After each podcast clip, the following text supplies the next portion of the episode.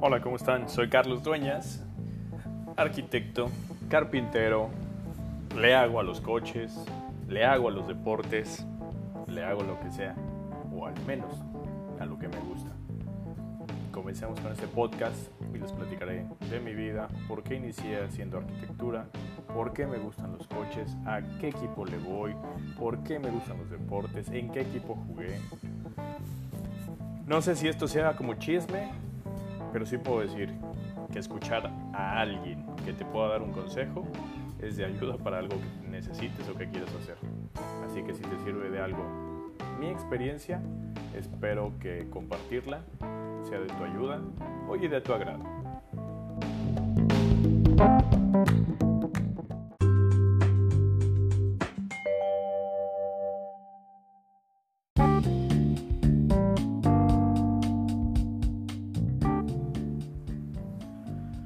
Hola, bueno, pues empecemos con este podcast que será para perder el tiempo, para ganar tiempo, para conocer ideas, para compartir lo que sucede a diario, lo que ha pasado y lo que venga.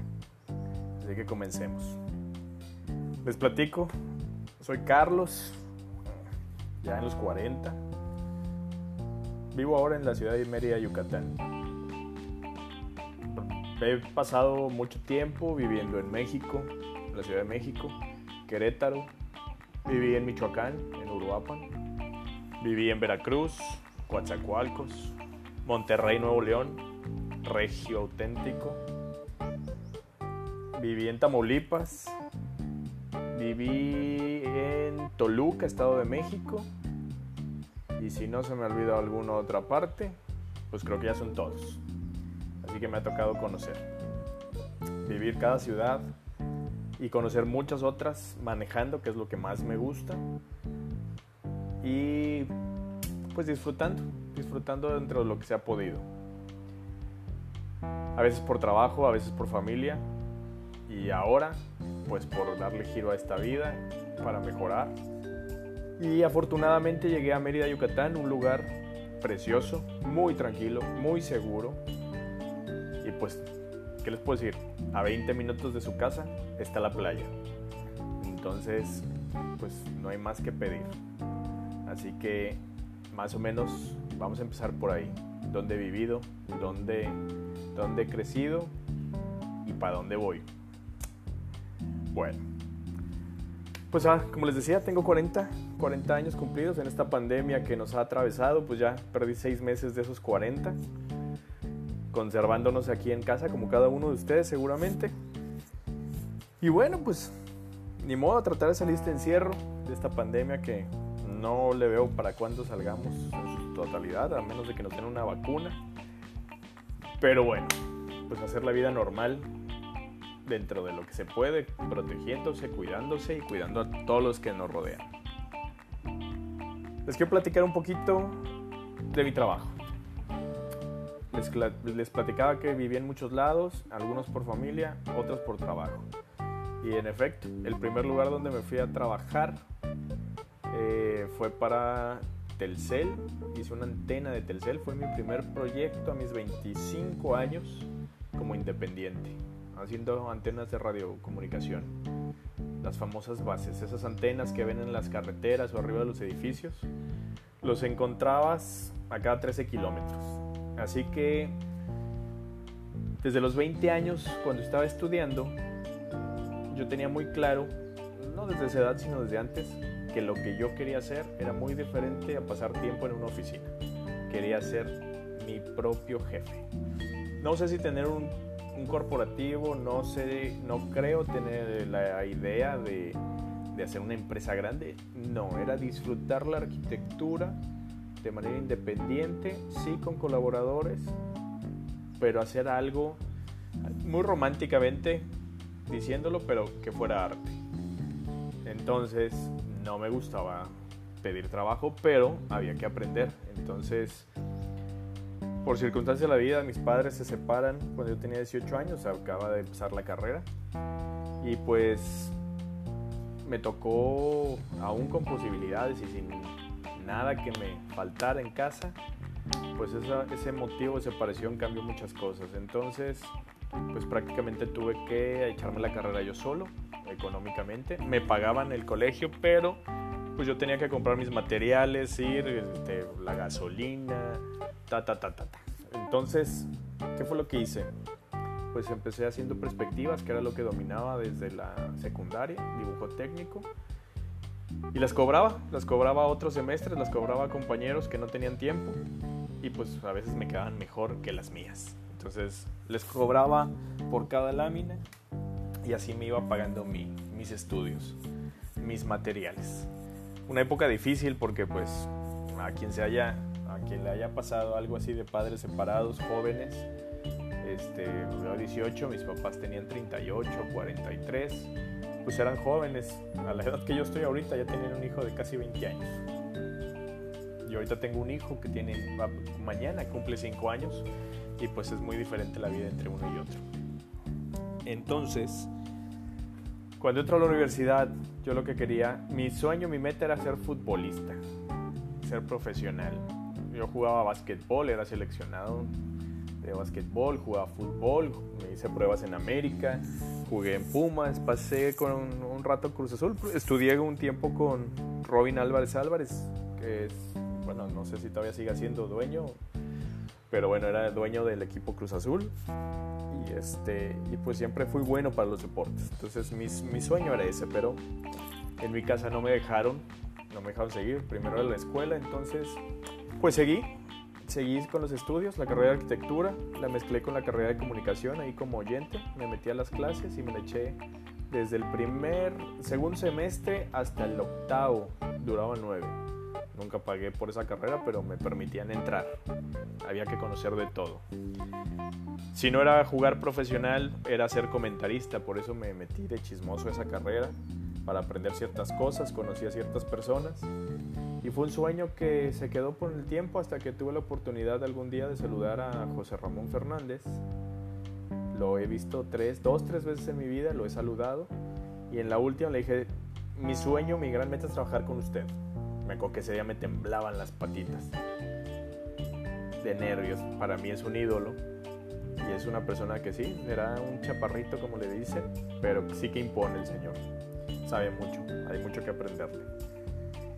Y muy diferente saludarlo en la calle sin verlo en un programa porque es una persona muy educada, muy inteligente y muy cordial.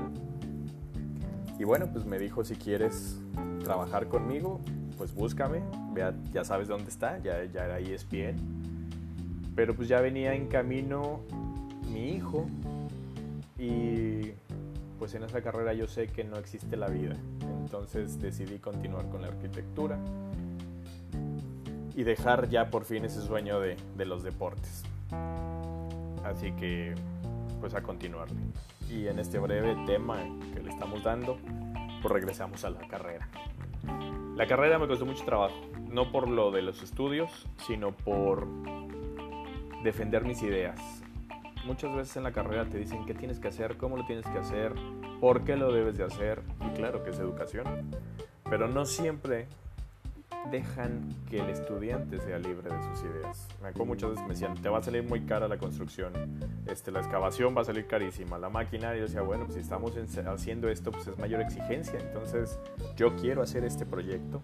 Me acuerdo de un edificio que lo hice de formas redondas, en México, en la Ciudad de México, y el proyecto estaba en La Noria, pegado a Xochimilco, y bueno, el profesor me ponía muchas trabas. Era un arquitecto ya mayor que su vida la había hecho dando clases y jamás me permitió hacer algo creativo. Siempre quería que hiciera lo que él decía, las formas cuadradas. Este, el comedor tiene que ir al lado de la cocina, al lado de la sala. No pongas esto, no pongas el otro. Y claro, son reglas, son, son normas que hay que seguir, pero hay que darle movimiento y se puede solucionar cuando lo haces de manera correcta, inteligente y creativa. Y bueno, pues base a eso me tocó que me reprobaran por lo menos unas 4 o 5 veces en, el, en la carrera. Por defender mis ideas, mis proyectos. Hoy puedo decir que varios de esos proyectos este, hubieran sido posibles y eran reales. porque he visto proyectos similares. Les platico que hice mi proyecto de tesis en Querétaro, mi, mi ciudad favorita, donde vive mi familia, donde crecí. Amo Querétaro. Ahí hice gran parte de mis proyectos de escuela.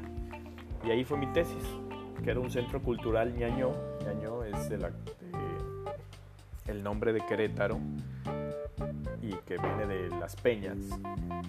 Y bueno, ahí incluía un museo, un área de exposición, unos cines, un teatro, área de comida, área de artesanías y de incluir eh, todo lo que tiene que ver con, con los indígenas del estado de Querétaro, de la Sierra Queretana, la Sierra Gorda. Y era padrísimo el proyecto. No me lo aceptaban, en Querétaro fui a preguntar a turismo, al gobierno. Quería, que fuera un buen proyecto. Y si no lo construía, lo quería vender. Y si no lo quería vender, por lo menos quería que fuera un buen proyecto, que le ponía mucho amor a lo que yo quería hacer. Pasó el tiempo. Pasó el tiempo y bueno, pues ese centro cultural no se, no se realizó como tal, pero sí se hizo el centro de convenciones con la forma como yo lo había plasmado. Está en la entrada de Querétaro, arriba del estadio Corregidora, este, donde está la entrada de la, terminal de autobuses de camiones. Y ahí se ve esplendoroso arriba. Me acuerdo que cuando ya me fui a vivir a la Ciudad de México, yo regresaba y mis amigos me decían, oye, este, porque nos veíamos en un bar que está al lado de los arcos y en la noche pues se iluminan los arcos, se ve padrísimo y se ve el cerro, donde, ahorita se me olvida el nombre, pero se ve el cerro y ahí se ve la construcción. Me acuerdo que mis amigos me decían, oye, ¿qué no es ese tu proyecto, el que habías hecho? Y yo, sí, se ve, se ve, se parece. Y bueno, así como a mí, a otro amigo le habían, pues tal cual, robado las ideas y se habían hecho distribuidores en la ciudad de Querétaro. Y la, yo estudié en la Universidad del Valle de México después de La Salle este, donde hice una biblioteca, una remodelación, era un parte de un proyecto, me reprobaron tal cual, no me, no me permitieron que mi proyecto fuera realizable. ¿Y qué incluía ese proyecto que era tan, tan dramático para el profesor, un arquitecto? Bueno, el diseño en sí no le gustaba, yo no le caía bien. No es tema de, ay, este, te reprobó y por eso no te caía bien. El señor había trabajado para mi papá, mi papá es de carácter fuerte, es carácter especial, exige y bueno, pues a este señor creo que no le ha habido muy bien en su proyecto ante el gobierno. Y pues sí, sí, sí me traía entre ceja y ceja. Entonces, este proyecto, pues día antes de la, de la entrega, me había dicho, ya está, échale eh, texto, eh, rótulos, yo hasta lo había coloreado ya con, en albanene, porque no usábamos computadora, era albanene. Y ya le había metido el cipo con el algodón, el color, el Prismacolor. Y, y tenía la, la, la costumbre, como varios profesores, de reunir alrededor de la mesa a todos los estudiantes y todos ir criticando el proyecto. El grupo era bueno, no, no era mala leche, como les dicen, pero pues el profesor me ha dicho, está bien tu proyecto, acábalo. Pero de la nada, cuando empezaron a ingresar todos, me cambió toda la palabra y me empezó a decir, estás mal en esto, estás mal en el otro, estás esto, y cómo crees que vas a hacer esto. Y ¿Qué tenía el proyecto? Era un proyecto en una planta alta de un edificio, un tercero o cuarto nivel, no recuerdo, donde incluía el lector de tarjetas, este, código de barras, entrega más ágil para evitar las filas eh, en la entrada, el acomodo, el diseño, árboles eh, de tipo naturaleza muerta en el interior, con cristales, con piedras, iluminación artificial, además de la natural que brindara este, al inmueble un, ambiente de tranquilidad y de relajación, pero además de inspirarse en estudiar. Y bueno, pues esa idea estaba muy loca, en ese entonces y me dijo, no, no, no, no, no va. Curiosamente pasaron los años y después de cinco años se remodeló la universidad, se remodeló la biblioteca y como creen que estaba, con cristales, con naturaleza muerta, con piedras, con iluminación artificial y natural en el interior de la biblioteca. Prácticamente era mi proyecto. ¿Y quién lo realizó? Ese profesor. Ese profesor fue de los que metió la idea que se había pirateado de un estudiante. Así, así pasa en las carreras. No siempre somos los más queridos. He de decir que yo soy de esas personas que no falta el respeto, pero sí soy burlón, chucarrilla, quien se, se deje de tapete. Y pues ese profesor, pues le tocó. Y pues se pagan las consecuencias. Pero bueno, pasó el tiempo y pues queda la satisfacción de decir, mis proyectos no eran malos, al contrario, eran muy buenos, tan buenos que se realizaron. No bajo mi nombre, pero yo sé que yo los hice. Entonces, íbamos, íbamos bien por ese camino. Curiosamente, cuando termino la carrera, después de esos 10 semestres y un secuestro por ahí que tuve al final en la carrera, pues acaba esto y con esa idea de ser independiente, de, me gustaba mucho la arquitectura colonial mexicana. Yo lo que quería era construir casas, residencias. Teníamos una casa en Valle de Bravo, en la, montaña donde se veía el lago completo. Y me acuerdo que era una gran inspiración esa casa. En todo sentido, construcción, vistas, paisaje, naturaleza, materiales, jardines. Me encantaba. Era, era vivir armónicamente en un lugar muy bello. Pasó el tiempo. Me, obviamente ya no vivía en casa, me salí a los, 10 y a los 20 años, a los 20 años cuando se supone que se iba a acabar el mundo. Me salí con mi coche, mis cosas y pues me fui a un pequeño, un pequeño cuartito donde pues había que buscar trabajo para comer, había que buscar trabajo para aprender. Y bueno, en el camino me he rodeado de buenas personas que me han ayudado y me tocó trabajar en un despacho de ingeniería, muy cerca de la universidad. El padre de una compañera en comunicación me brindó esa oportunidad. Me pagaban 1.800 pesos a la quincena. Claro, la gasolina costaba 4 pesos el litro no era tan caro como es ahora en todo y me quedaba muy cerca. Entonces me consentían mucho, aprendí mucho, me tocó de, de, lleno llegar a trabajar en el zoológico de Aragón, en la Ciudad de México, en las instalaciones.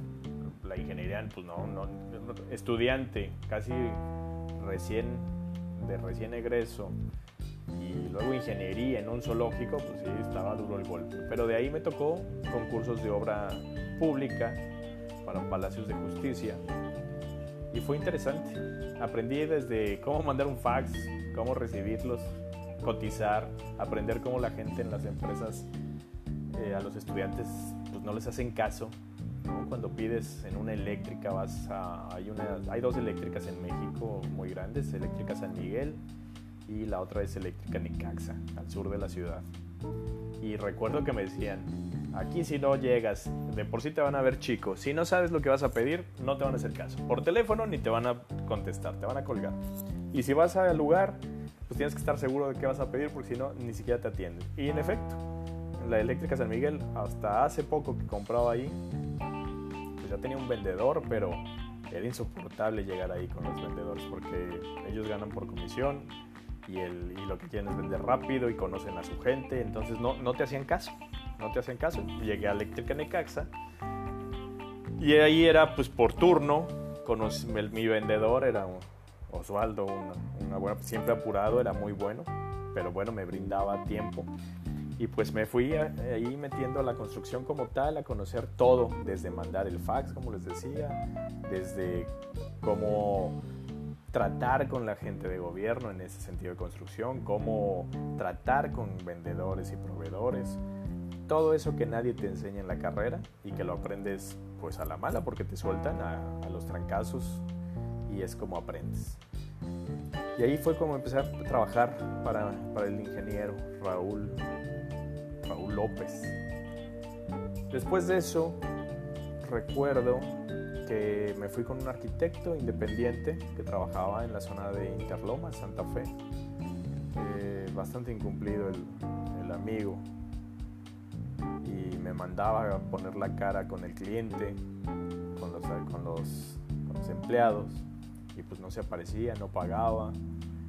y pues tomé decisiones, algunas buenas, unas me equivoqué, porque pues, era sobre la marcha y si no contestaba yo decía, alguna vez escuché que arquitectos famosos decían, si no te avientas y si no tomas decisiones, no vas a aprender. Habrá errores que te cuesten mucho, habrá errores que no cuesten nada y habrá errores que solamente te merezcan un regaño. Y pues con esa base en el pensamiento fue de háganlo.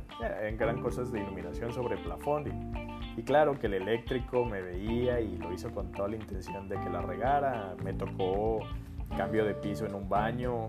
Este, también el colocador de la luceta sabía lo que tenía que hacer y pues yo todo pues abaniqueado por abaniqueado por, por la responsabilidad de esos departamentos pues ellos sabían qué hacer pero me ponían el 4 entonces bueno pues a la mala fui aprendiendo cosas que pues en la universidad te dicen, si es que te lo dicen o te lo mencionan. Y si te lo, y si te lo mencionan, pues evidentemente es algo rápido que pasa de, de momento y pues si no pusiste atención o si no fue claro eh, o si no fue algo interesante, pues te lo brincaste. Y así fue como me tocó aprender. Pasó el tiempo y me tocó ser parte de después de eso, de una empresa que trabajaba para el grupo Walmart en la construcción, haciendo suburbias, Tox, el portón, no, Tox no, el portón, Ahorrera y no recuerdo qué otro. Y pues lo mismo, unos ingenieros que maltrataban a su gente, no les pagaban, eh, creían que escogían gente de la UNAM, del Politécnico, que son de los mejores en trabajo, hay que reconocer que ahí los profesores les exigen como, como si fueran esclavos y eso ayuda. Lástima que a la hora del trabajo pues no los contraten o les paguen muy poquito cuando son capaces de trabajar muy bien. Y bueno, pues ahí me tocaba ver cómo ellos vivían en, en Pedregal. Yo, en, yo había vivido al lado de donde vivían ellos. Vivía en Fuentes del Pedregal, al lado de Perisur. Y recuerdo que pues decían, no tengo dinero para pagar. Y yo decía, caramba, vives en, un, en una zona muy buena, yo sé cuánto pagas, cómo vives, tus hijos en tal de universidad. eso es ser miserable. Entonces, de esas experiencias también aprendí lo bueno como con el ingeniero Raúl y lo malo como con estos ingenieros que, se la, que son egoístas, que son eh, convenencieros, tendenciosos, que solo le ven para su molino. No, buscan que la gente crezca y tanto económicamente como profesionalmente, simplemente es dame a ganar y yo te exploto. Entonces de eso aprendí. ¿De qué, qué aprendí? Que cuando yo fuera ese arquitecto, yo tratar muy bien a mis empleados para hacer un muy buen equipo. Cosa que después les platicaré, pero lo logré. Lo logré y, y, es muy satisfactorio cuando la gente eh, hace cosas por ti, por tu trabajo y se responsabiliza por, por entregar y por mejorar día a día sin que se los pidas. Entonces, esas cosas, no es bueno hablar mal de la gente, pero sí es bueno decir qué aprendí de lo malo para no repetirlo. Y bueno, de ahí, por circunstancias de la vida, eh, me tocó ser, fui noviero, entonces por una novia o por otra fui cambiando de lugar, y bueno, pues ahí fue donde surgió Telcel para esta empresa. Yo fui el que puso la cara ante una empresa en México, establecida en México, pero los dueños eran de Israel. Y el, y el encargado de la oficina, Kobe Finkel, recuerdo que era casi de mi edad, yo tenía 25, 24, 25, él habría tenido 30, bueno, se veía joven, no, no, no sé, pero prácticamente lo veía de la edad. Y recuerdo que se me quedaba viendo, me barría de, de pies a cabeza, le regresaba cinco veces. Y como que veía al ingeniero que iba, no respondía. Yo llegué muy fregón a decir, yo te voy a solucionar todo, conmigo a partir de hoy tienes el trato. Yo no tenía ni idea de lo que era el proyecto. Me mandaron así al matadero y pues bueno, seguridad ante todo. Y me acuerdo que ese día me dijo, ¿contigo voy a tratar? Sí. A la siguiente cita, que fue dos, tres días después, recuerdo que llegué y sí, veía a los ingenieros la carrilla entre ingenieros y arquitectos, ya todos la saben. Pero bueno, yo recuerdo haber llegado bien vestido, este, tenía mis 24, estaba, estaba chavo. Y los ingenieros todos iguales, todos chaparritos, todos este, con el mismo pantalón de vestir holgado, las camisas medio sueltas. Y hasta la asistente de COVID recuerdo que me decía, eres arquitecto, ¿verdad? Y yo, sí, ¿por qué? De CTV. CTV y tu currículum, porque ya, ya había visto la presentación de lo que había mandado la empresa, pues llevaba color, presentación y demás, y me decía, se nota. Me acuerdo que salió COVID y me dijo, Carlos, eh, ¿no quieres construir para nosotros? Y me quedé así como diciendo, ah, caray, pues si vengo con una empresa, y me acuerdo que le dije, gracias, gracias, este, pues primero está la empresa, vengo con ella. Me dijo, no, no, no, quiero que tú me trabajes, quiero que, quiero ofrecerte que seas proveedor. Y son esas oportunidades que no, no voté a la otra empresa, cumplí con ellos, cumplí hasta que se terminó, pero sí recuerdo que me decía, quiero que trabajes conmigo. Y son de esas experiencias que dices, es el momento en que la tomas y creces o te quedas y a ver cómo te va. Y le dije, bueno, estoy de acuerdo, ¿qué necesito? Me acuerdo que pasaron dos minutos en lo que fue a su oficina, regresó y me dijo, aquí están los papeles, necesito esto, alta de hacienda, este, comprobante, facturas, currículum, ta, ta, ta, ta, ta, todo lo que ya, ya saben o lo que sabrán que les pedirán después. Y me dijo, lo quiero para mañana porque ahí está un proyecto. Me acuerdo que era miércoles, miércoles o jueves. Todo lo tramité y tengo una, una amiga que es mi contadora, amiga de hace muchos años. Y siempre me dijo, yo sé que tú puedes. Yo decía, es que no tengo dinero para financiar, pues voy empezando. Me dijo, yo sé que tú puedes, todo lo logras. Entonces, yo confío en ti y ya veremos cómo le hacemos. Me acompañó a la firma, entregué los papeles y recuerdo que así como entregué me dijeron, bueno, pues mañana te marco el lunes porque hay un sitio en, en la colonia Nápoles, el sitio Nápoles Viaducto. Tanto, tanto gusto me da hablar de, ese, de esa antena por muchas cosas, pero recuerdo que llegué el viernes, firmé, sentí una emoción grande en ese momento y me fui.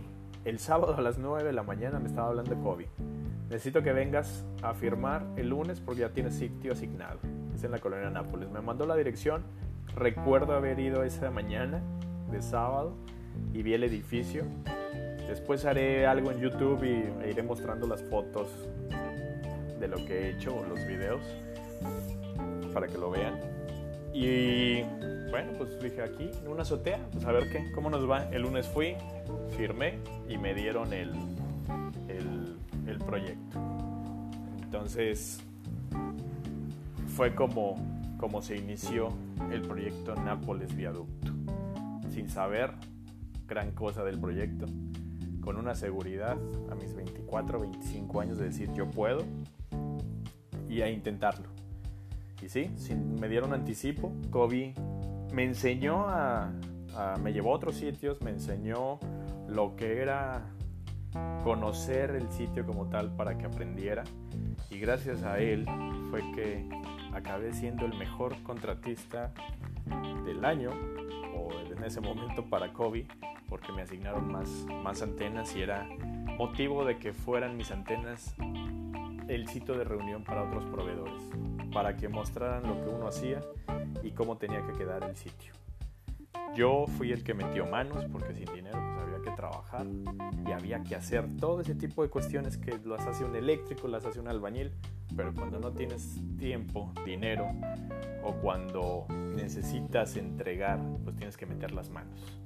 Y en este caso quedó una muy buena antena con la que quedé muy satisfecho. Conseguí dinero para poderla realizar por todos lados. Me apoyó familia, amigos, préstamos. Y fue como inició esta carrera de altas, bajas, emociones, enojos y grandes experiencias. Así que ya les platicaré en otro, en otro episodio, pero, pero bueno, quería empezar con algo que, es parte de mi vida y que espero que les guste y les entretenga. Gracias por ponerme atención, gracias por escucharme y espero que, que les guste. Si tienen algo, escríbanme. Mi página de internet es www.rfarc.com.mx. Si gustan ahí ver lo que uno hace. Y cualquier cosa, estoy para servirles. Cuídense. Buen día.